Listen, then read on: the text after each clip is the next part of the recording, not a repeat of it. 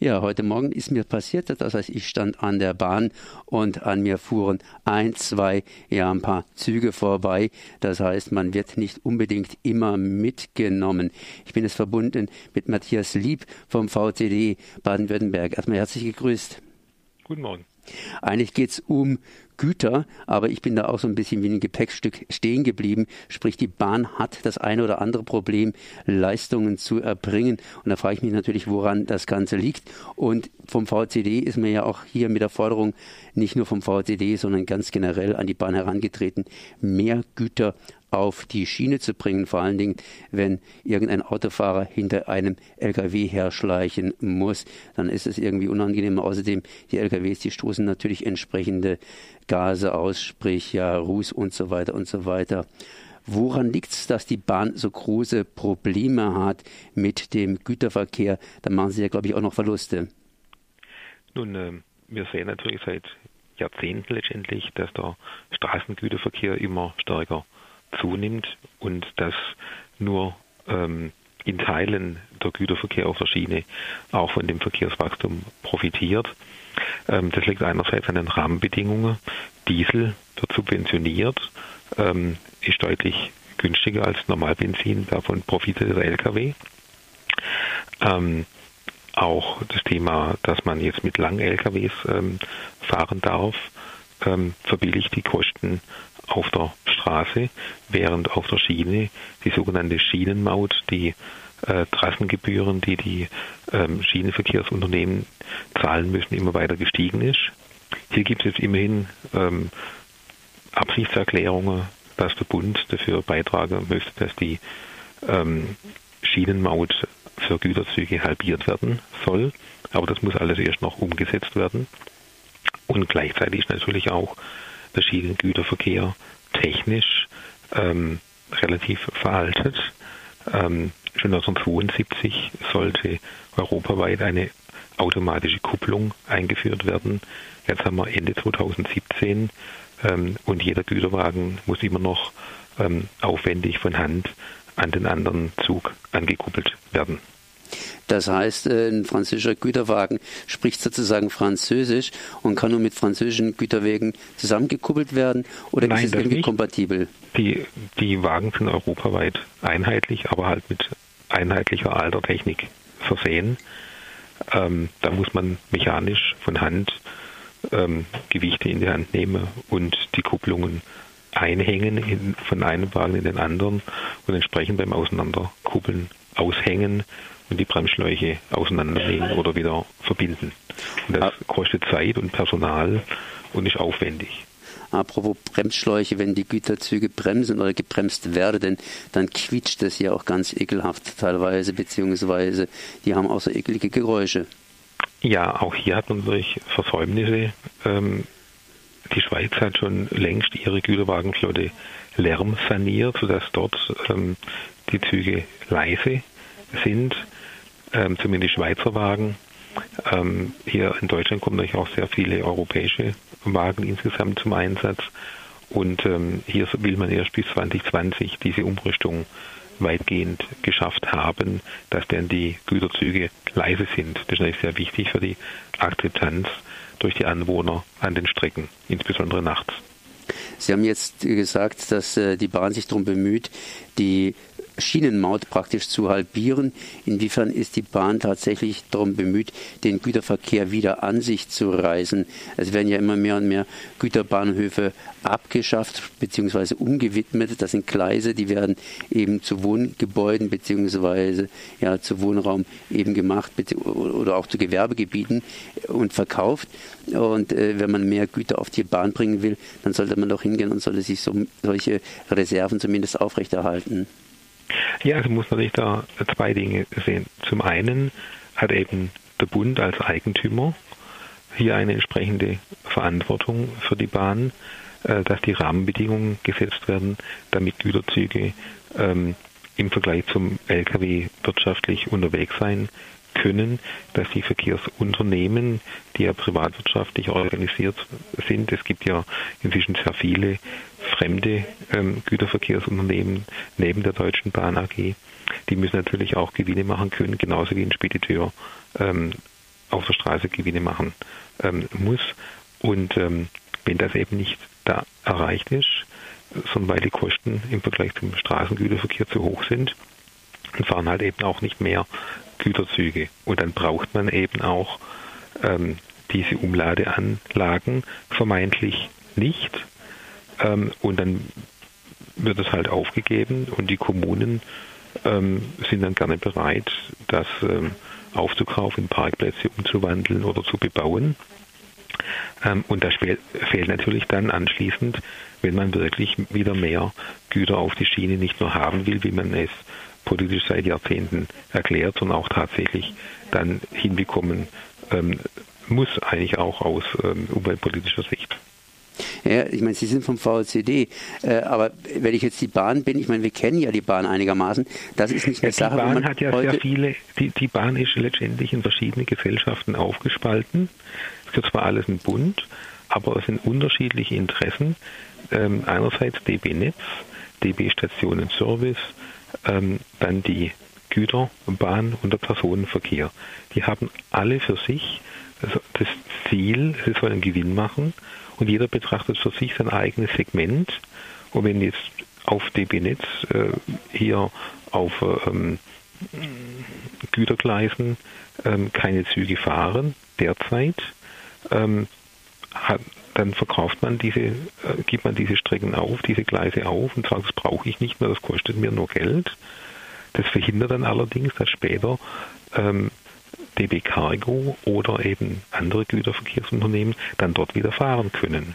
Also da hat man eben das Problem, dieses kurzsichtige Denken dieser Forderung des Bundes an die Infrastruktur, dass diese gewinnbringend sein soll, was dann dazu führt, dass auf der einen Seite Möglichkeiten äh, wieder mehr Güterverkehr ermöglichen zu können, abgebaut werden und man andererseits politisch beklagt, dass alles auf der Straße stattfindet.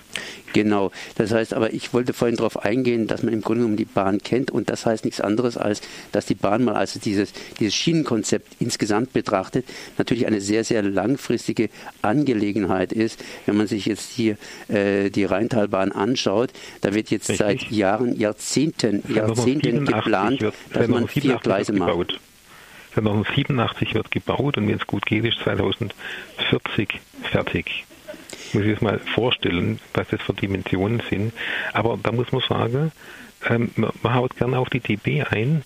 Ähm, das ist der falsche Adressat. Die Politik ist der richtige Adressat. Die Politik setzt die Rahmenbedingungen, was sagen die Rahmenbedingungen so gesetzt werden, dass eben Schienengüterverkehr für die Betreiber unattraktiv ist und dass es viel preiswerter ist, Güter auf der Straße zu befördern. Solange wird sich daran nichts ändern. Also die Politik muss die Rahmenbedingungen setzen, dass mehr Güterverkehr auf der Schiene und weniger Güterverkehr auf der Straße stattfinden kann. Solange dies nicht umgesetzt wird, können wir hier lange lamentieren. Das heißt, habe ich jetzt richtig rausgehört, dass Sie praktisch dafür plädieren, dass die Bahn anders strukturiert wird, also dass man wieder mehr zusammen plant, weil das auch eine sehr, sehr verzahnte Geschichte ist, sprich etwas mehr zentralere Planung und nicht dieses äh, zerfahrene eine Gesellschaft hier und eine Gesellschaft da. Das ist der eine Punkt. Der andere entscheidendere Punkt ist allerdings vor allem, dass DB Netz von dem kurzfristigen Gewinndenken befreit werden muss, sondern auf einer Straße die stellt der Bund zur Verfügung und da spielt es keine Rolle, ob es viel oder wenige Autos fahren, da kommt keiner auf die Idee, dass bei einer Streife, zweistreifigen Straße, also eine Richtung hin, eine zurück, man die, das eine, die eine Fahrbahn stilllegt, weil der Verkehr so gering ist, dass wenn man das Ampel gesteuert auch mit einer Fahrbahn machen könnte. Mhm. Ja, das würde keiner auf die Idee kommen. Bei der Bahn aber wird es aus wirtschaftlichen Gründen so gefordert und entsprechend dann abgebaut.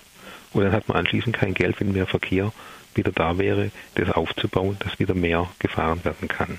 Also hier muss man eigentlich sagen, diese Verantwortung ähm, des Bundes für die Infrastruktur muss so wie bei der Straße auch für die Schiene getroffen werden. Und zwar nicht mehr auf kurzfristigen ähm, Gedankenspielen, sondern auf einer langfristigen Basis. Ähm, es gibt jetzt äh, auch Studien vom Land Baden-Württemberg, die aufzeigen, wenn man Klimaschutz ähm, im Verkehr ernst nehmen würde, dass man dann viel mehr Eisenbahninfrastruktur ähm, bräuchte. Man könnte jetzt sagen, okay, äh, ich möchte aber noch ein bisschen was nachhaken. Ich meine, Baden-Württemberg ist ja sowas ähnliches auch wie ein Transitland zwischen Niederlande ja. und äh, Italien. Da fahren die Züge hier durch und nicht nur die äh, ja, die Karawanen sozusagen von den Niederländern. Das heißt aber, dass man natürlich auch international denken muss. Und Sie haben es ja vorhin schon gesagt, die Kupplungssysteme in Europa, die könnten alle automatisiert werden, um entsprechend besser zusammenzuarbeiten. Äh, denken wir da deutschlandweit nicht ein bisschen zu national? Müssen wir nicht sagen, okay, wir beziehen Frankreich gleich mit ein und die Franzosen, die bauen ja extra Gütergleise und haben den Personenverkehr und den Güterverkehr mehr oder weniger auseinandergesplittet, während in Deutschland alles auf den gleichen Gleisen fährt, der langsame Güterverkehr genauso wie der schnelle ICE und irgendwo bleibe ich dann beim Nahverkehr eben am Bahnsteig stehen. Na gut, das Beispiel Frankreich ist jetzt etwas schwierig, weil dort ist insgesamt noch viel, viel weniger Güterverkehr auf der Schiene als in Deutschland. Die haben allerdings in der Tat ihre Hochgeschwindigkeitsstrecken geschaffen, um da ähm, eine Trennung zwischen Fern- und Nahverkehr ähm, zu haben. Ähm, in der Tat ähm, ist in Deutschland, also muss man das Ganze europäisch betrachten, da gibt es eigentlich auch diese europäischen Korridore, die ja von der EU auch so festgelegt worden sind. Allerdings insbesondere das Thema ähm, intelligente Güterwagen und ähm, mehr Technik, also Automatisierung, ähm, automatische Kupplungen, müssen da in der Tat viel stärker angestoßen werden. Aber wie gesagt, das erfordern natürlich hohe Kosten einmalig. Und solange die Kostensituation bei der Güterbahn ist nicht der DB-Güterbahn, sondern überhaupt im Güterverkehr auf der Schiene im Vergleich zur Konkurrenz auf der Straße so kritisch ist, ist das Geld nicht vorhanden, um diese Investitionen ähm, vorzunehmen. Das ist letztlich das Problem. Also die Straße, der Güterverkehr auf der Straße ist so billig, als dass es die Alternativen ähm, sinnvoll genutzt werden könnten. Ich unterhalte mich jetzt mit Ihnen, mit dem VCD. Normalerweise müsste ich mich natürlich mit der Bahn unterhalten. Das heißt, wo setzen Sie da politisch an? Wo können Sie ansetzen? Was kann man da im Prinzip tun? Das heißt, Sie betrachten ja sozusagen alle möglichen Verkehrssysteme. Genau, also wir waren zum Beispiel auch ähm, in einem Arbeitskreis mit beteiligt, wo es um diesen ähm, Lang-LKW ging, wo wir halt eben unsere Bedenken eingebracht haben über die Kostensenkung auf der Straße, wenn man diese langen LKWs ähm, einführt. Ähm, und das sind eben die Dinge, dass ähm, der Druck natürlich auch äh, der Straßenlobby ähm, stark ist, ähm, eben den Güterverkehr auf der Straße immer preisgünstiger zu machen. Und wie gesagt, eine Möglichkeit, und da setzen wir uns auch dafür ein, dass zum Beispiel dieser ähm, Dieselrabatte abgeschafft ähm, werden, äh, diese Steuersubvention, ähm, um eben ähm, gerechtere Preise äh, zu bekommen. Gut, dann danke ich mir auf jeden Fall für die Informationen, wie es aussieht, augenblicklich mit dem Güterverkehr hier in Baden-Württemberg und dann auch noch einen kleinen Ausblick auf Europa. Das war Matthias Lieb vom VCD, Vorsitzender des VCDs Baden-Württemberg. Ich danke mal für dieses Gespräch. Merci. Ich danke auch. Vielen Dank.